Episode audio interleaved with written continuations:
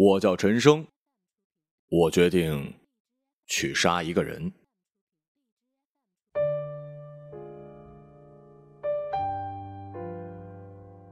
我花三千块弄到了一把武士似的手枪以及六发子弹。我没杀过人，也没想过我会杀人，但我一闭上眼睛就想起了老二。二零一二年的冬天吧，我跟老二走在回去的路上，我走在前面，他跟在后面。天冷啊，我就把皮衣的拉链拉到了底，老二在后面自言自语。这时候啊，要是吃碗牛肉粉就好了，要加肉，肉丁跟肉片都要，要加一个煎鸡蛋，多放点酸菜，放酱油、醋和辣椒。早晨，一个非主流的女孩背着大包，拖着行李箱，带着刚下火车的喜悦，大大咧咧打电话。老二给我使了一眼色，我点头。就在老二准备跟上去的时候，我又一把将他拉了回来，因为我发现一个同行也盯住了这姑娘。我们撤回来，在人多的地方不动声色。同行与那姑娘并肩而行，左手拿着衣服做掩饰，右手干净利落，钱包到手。然而一分钟的时间都不到，几个不知从哪儿窜出来的便衣就把他摁倒在地。春运当头。便衣在人群中四处闲逛，但对于在这一行干了十年的我来说，发现他们并不难。一些物件隐隐约约的在他们的外套下展现出了棱角，那是六四式手枪跟手铐。生哥，你的感觉太好了吧？老二吓了一身冷汗呢。就这样等到晚上，还是没有下手机会，两个人只好灰溜溜的往回去的路上走。我呢是在监狱里认识老二的，那是我第二次入狱。尽管很少失手，但常在河边走，哪会不湿鞋呀？监狱里，我暗悉与警官跟狱友的相处之道，加上头脑还算是灵活吧，做事也细心，被干部用作拐子，就是这个犯群中管事儿的人。手上有了点权力，在里面过得也不算太差吧。老二是个初犯，人敦厚老实，入狱的时候什么都不懂，一开始吃了不少苦呢。后来找我，毕恭毕敬的态度，说以后想跟我做事儿，我没理他。再后来呢，他每个礼拜的烟跟百货全都一一奉上，吃苦耐劳，踏实做事儿。我把他留在身边，负责打扫卫生、洗碗、洗衣服，给警官擦皮鞋、跑腿等活，整天还乐呵呵的。老二说了，他是偷了隔壁村的一头牛被抓的。他本来呢是想去偷着卖的，但他觉得这头牛很乖，自己也很喜欢，就打算自己养着。嘿，谁知道几天后就被抓了。我说你真是我见过最蠢的贼了啊！我先出的狱，临走的时候跟他说：“你出来之后找不到事儿呢，就来找我。”胖乎乎的老二流下了依依不舍的泪。本来只是随便说说的，这厮却当了真。我在哪儿找你啊？要不要留个电话呀？嗨，不用，我们呀，江湖见。江湖在哪儿啊？有人的地方就是江湖。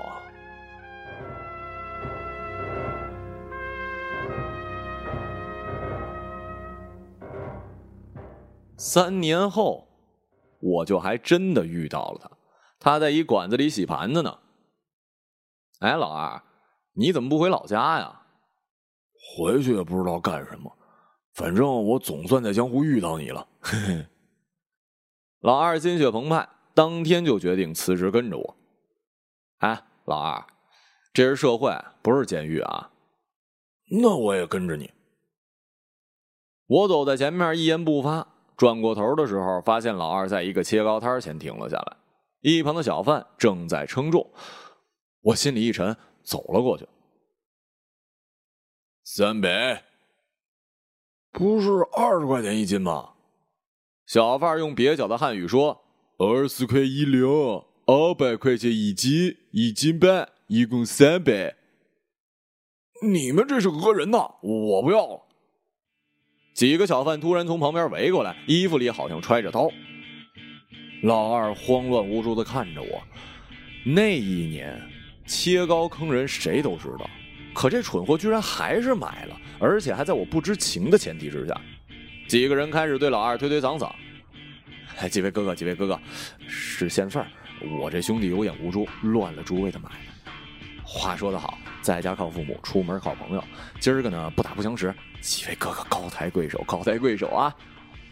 我笑呵呵的拉着老二准备走，然而那几个人并不是我这一套，他们拉住我俩，用蹩脚的汉语一个劲儿的说：“拿钱！”这他妈分明是要抢的节奏啊！我的腰上别着一把匕首，想了想还是没掏出来。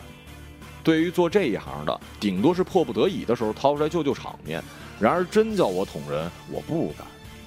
况且寡不敌众，得吃大亏。这样吧，各位哥哥，给个面子，切糕我们不要了，给五十块钱，请你们抽烟，你看行吗？一番好话，那边勉强答应。老二掏钱，钱，我一般呢都是交给老二保管。生哥，我被割包了。老二哭丧着脸，发现裤包被人给割了。这蠢货呀！没弄到一分钱，反被割了包，真是丢人现眼到了极致。小贩不依不饶，非得留下点东西才让走。我也是身无分文呢，顿时一股无名火冒了上来。他妈的，老子也管不了你了！老二，你和几位好好聊着，我先走了。生哥，生哥，事实上我肯定不会走啊！我转过身给老二一眼神，老二头点的跟小鸡啄米似的。这样吧，今天几个大哥也看了，要钱没有，一分钱都他妈没有，命有一条，冤有头债有主，谁捅的娄子谁买单。不是要留点东西有个交代吗？行，老二，把裤子脱了。我指着老二说，老二愣愣的看着我，几个人也是愣愣的看着我。脱！老二一咬牙脱下了裤子，内裤一起脱了。老二诧异的看着我，几个小贩也诧异的看着我。脱！老二哗的脱下内裤，露出了他缩成一团的阳具，面部表情视死如归。把他那玩意儿给切了。我指着他的阳具对几个小贩说：“老二看我一眼，差点哭出来，闭着眼，身体颤抖，嘴里发出嗷嗷的声。几个小贩更是诧异啊。”切啊！旁边有人上来围观了，切！我又吼，围观的人越来越多，切啊！我操你妈！老二声嘶力竭的也吼着，几个小贩骂骂咧咧的走了。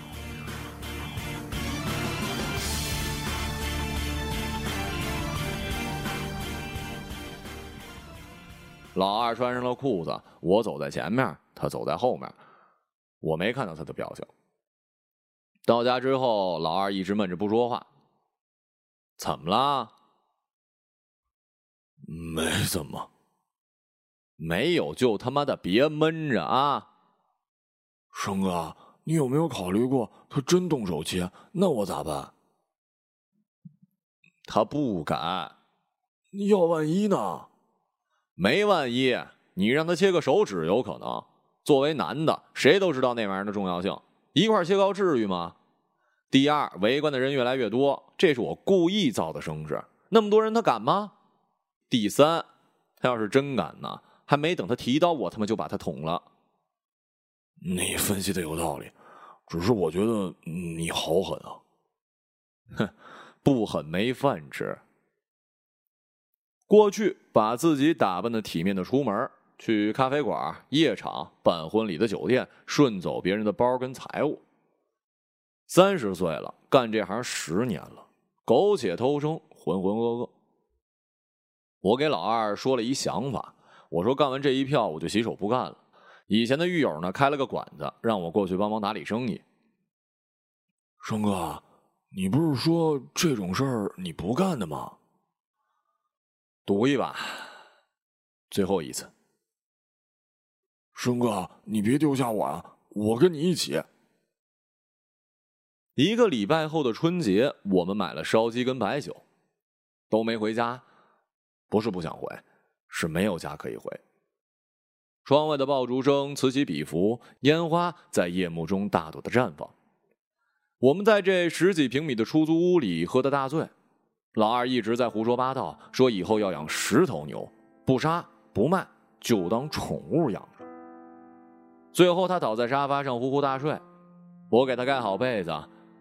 夜深了，我却越发的清醒，莫名的伤感。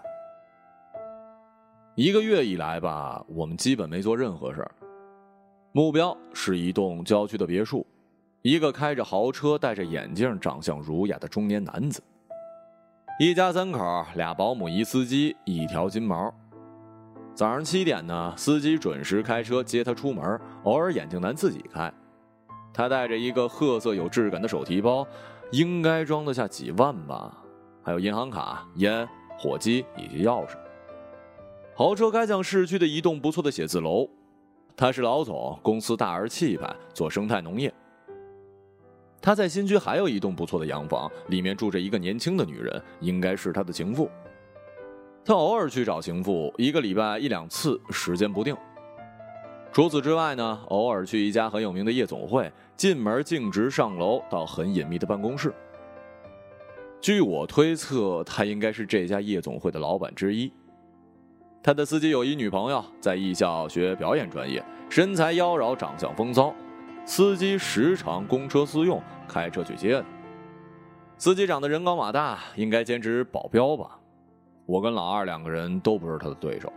这是我们一个月来得到的所有消息。万事俱备，准备行动。要不要戴面具啊？不用。丝袜呢？也不用。枪呢？你有吗？我没有。没有就他妈的少废话。这天夜里。我跟老二又来到了他情妇的住所，翻墙而入，潜伏在了房子附近的丛林里。上次我们扑了一空，这次应该是个好运气吧。虽然穿的厚实，但是寒风呼啸，寒冷无孔不入。我们全身冰凉，伏在地上像是狙击手一样一动不动。我能不能抽支烟呢？不能。我能撒泡尿吗？废物，挪远点，蹲着撒。十一点二十，眼镜男一个人出来了，司机不在。哼，这是绝好的机会啊！我跟老二走过去，我走在前面，老二跟在后面。路灯很暗，月亮很白，这一幕像极了镁光灯下的话剧剧场。我跟老二第一次登台表演，而台下是成千上万的观众。我这么想着。硬着头皮也要表现出强大的气场跟专业的表演，要不然我会被观众嘲笑轰下台去。他打开车门，我走上前，老二紧随其后。我迅速的上了副驾驶，老二坐上了后座。我把白森森的匕首掏了出来，抵在了他的腰上。开车。他看了我一眼，发动引擎，我心里砰砰直跳。他的平静让我有一些紧张。我与二位兄弟素不相识，请问有何指教啊？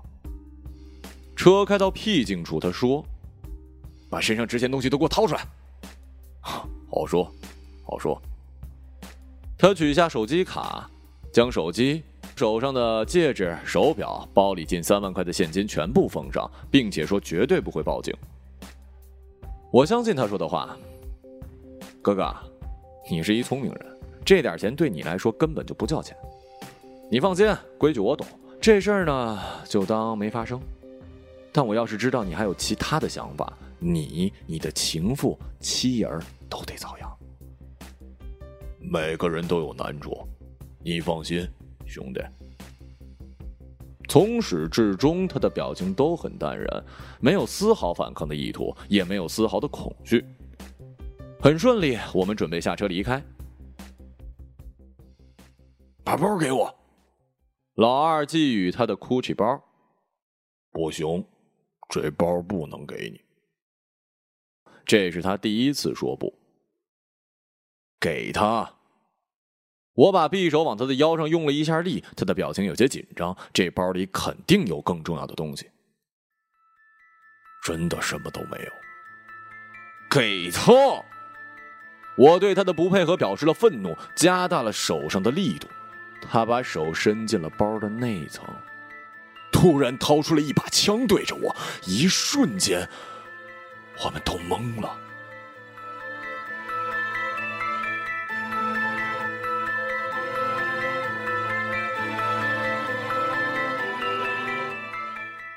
朝这儿开，来！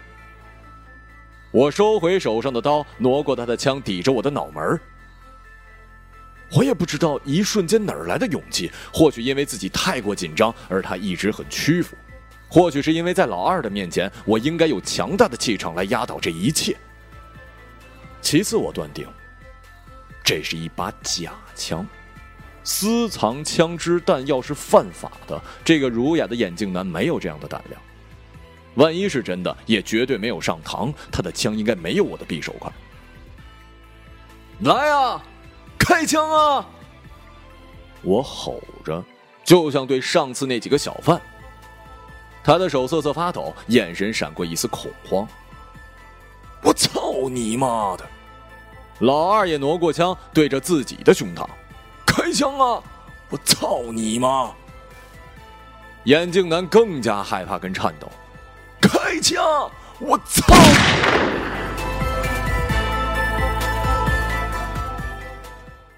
枪响了。老二中弹，倒在后座，张大了嘴巴，一脸惶恐的看着我。我懵了，眼镜男也懵了。我推开车门，跌跌撞撞的跑了出来，大脑一片空白。车子迅速启动，迅速朝另外一个方向驶去。是真枪，是他妈上膛的真枪！我踉踉跄跄的走在路上，像一具丧尸一样。我努力的让自己冷静下来，冷静下来，冷静下来。恐惧、恼怒、后悔、悲伤，我挣扎了一整天，但最终还是放弃了报警的想法。报警，眼镜男是非法持枪故意杀人，而我是持刀抢劫，脱不了干系。老二，我欠你一颗子弹。如果你不跟着我干这件事儿，你也不会吃这颗子弹。如果你不学我挑衅，你也不可能吃这颗子弹。可你这狗日的，可你这狗日的，怎么就分不清轻重缓急呢？狗逼急了也要跳墙的呀！这颗子弹应该打在我身上的，这样我即使死了，也比这样苟延残喘的活着痛快。我要替你还这颗子弹。但我不敢朝自己的胸膛开枪，我要把它打在眼镜男的胸口上。我叫陈生，我决定要杀一个人。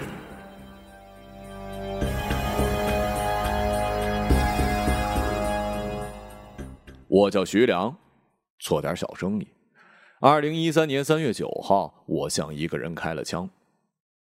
二零零八年，我在云南跟一个战友相见，他在边境做生意，具体做什么的，我从没细问。这年纪嘛，彼此都需要空间，你告诉我我听，不告诉我我不问。二十多年前，我们在昆明一起服役，兄弟情深，把酒当歌，追忆当年的那些年轻日子。他是个手枪迷。收藏有五四、六四、七七、九二式四种手枪，以及零五式的转轮手枪。你最喜欢哪一款啊？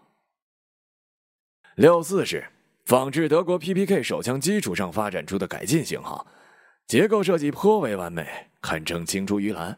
不仅可靠性跟安全性都算上不错，空藏挂机、双动机动功能也较好的满足了使用需求。走的时候，我收下了他送我的六四。我知道私藏枪支弹药是违法的，但正如他所说，枪如石头、楠木、花鸟鱼虫，当做一个玩物便是了。即使从不使用它，它也会给你带来安全跟力量。你不说你有枪，谁会知道呢？我把枪放在任何地方都觉得不安全，后来决定随身携带，放在包里。而我从来没想过要开枪杀人，但我朝一个抢劫我的人真的开了枪。那天我从小雪那儿出来，刚上车就遇到了两个年轻人。我有家。妻子、女儿，我与他们同呼吸共命运，我爱他们，但每一个人都渴望新鲜的肉体啊！我也是。小雪是我的情人。一零年房地产不景气，我开始做其他的生意。我跟一个朋友做生态农业，当然了，也投资夜总会、餐饮。我给家里最好的物质生活，也给自己除了家庭之外的空间。自从有了女儿，妻子便把全身心都放在了家庭之上。我的手机没有设置密码，我时常把它放在显眼的地方。他一直沉默。有一天，他问我是不是外面有人了，我说是。我一直是一个有欲望跟野心的人，而她是一个聪明的女人，不会哭哭啼啼，要死要活。她一定会理解的，理解她的苦恼是徒劳的，也理解我从来都是爱着她的。当时副驾驶的年轻人用刀指着我，让我把身上的东西全掏出来。他们看上去很老练，但我能感觉到他们的紧张不安。小毛贼而已，没有绑票勒索的魄力，只不过想弄点小钱嘛。我把包里的钱、戒指、手表都给了他们，和和气气的想打发他们走。可是后排的年轻人想要我的包。包是小问题，但是我包里有枪。我进行了激烈的斗争，我不可能把枪给他，而我在取出枪的时候，他们肯定会发现。后来我被逼急了，掏出枪对准了副驾驶的年轻人，我只是想吓跑他们，但也不知道他们吃错了什么药，居然没有妥协跟退让。我从小雪那里出来的时候，给枪上了膛。我平时都没有这样做，但那天我的直觉告诉我。好像要发生什么事儿，一声巨响，车里瞬间弥漫着刺鼻的火药味儿我朝后座的年轻人开了枪，他倒在座位上，气息奄奄。副驾驶的年轻人落荒而逃，这是我从未感到过的惊慌。我点燃一支烟，平息着情绪，打了两个电话。我把车开到了小雪的住处，把她抬进了家里。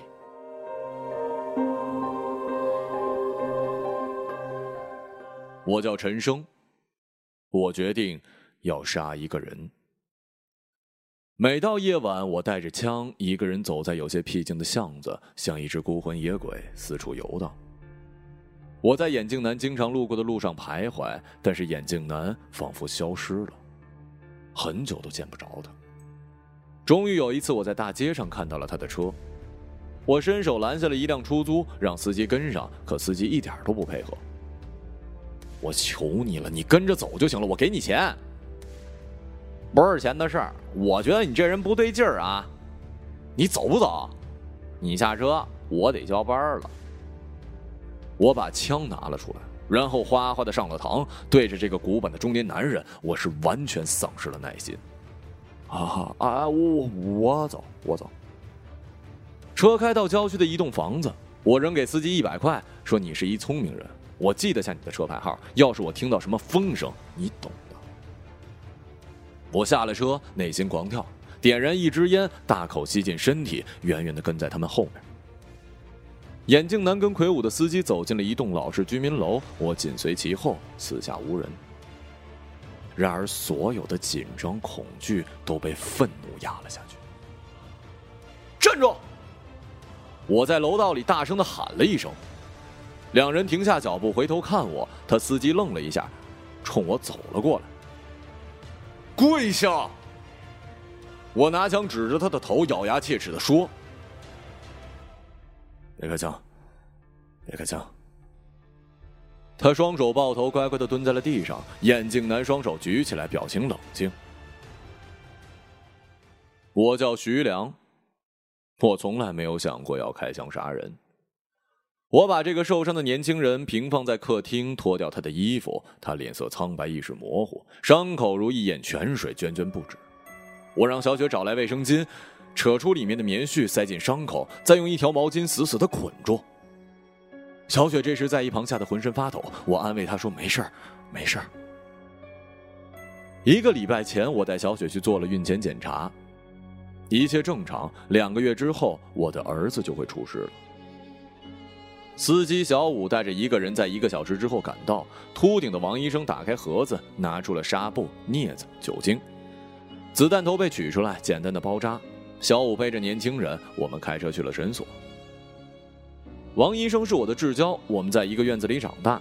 他在云岩区开了一诊所，生意不错。那个年轻人命大，我的命也大。他被救了过来，我感觉自己也被救了过来。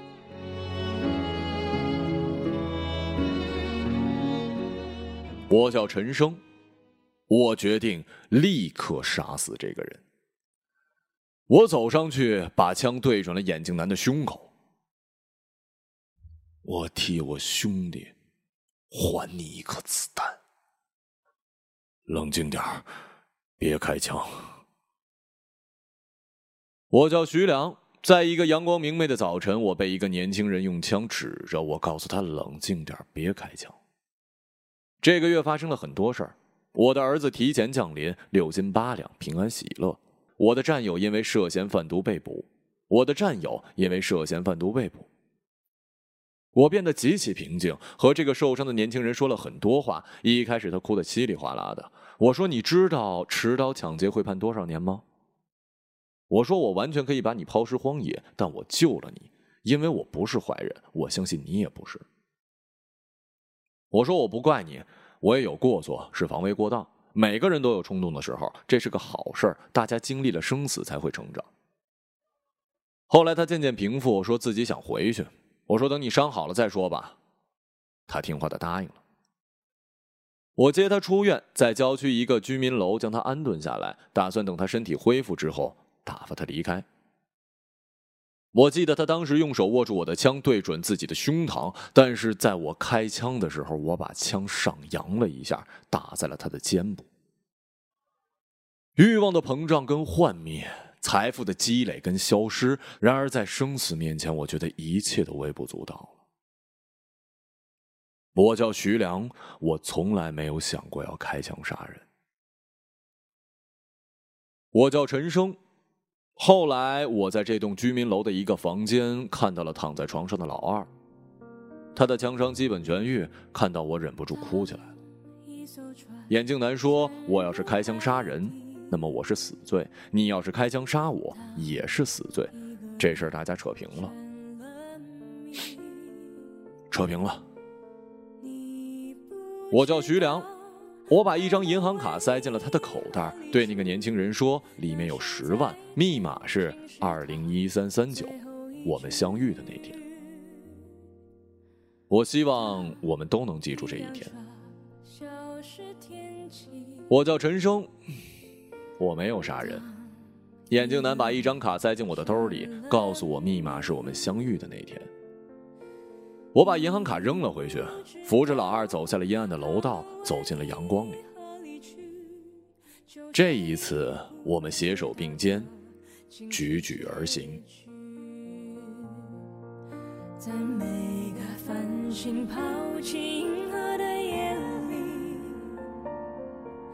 我会告别，告别我自己。一个朗读者。马晓成。我也不想知道和相聚之间的距离。当一辆车消失天际，当一个人成了谜，你不知道。去？就像你不知道这竟是结局。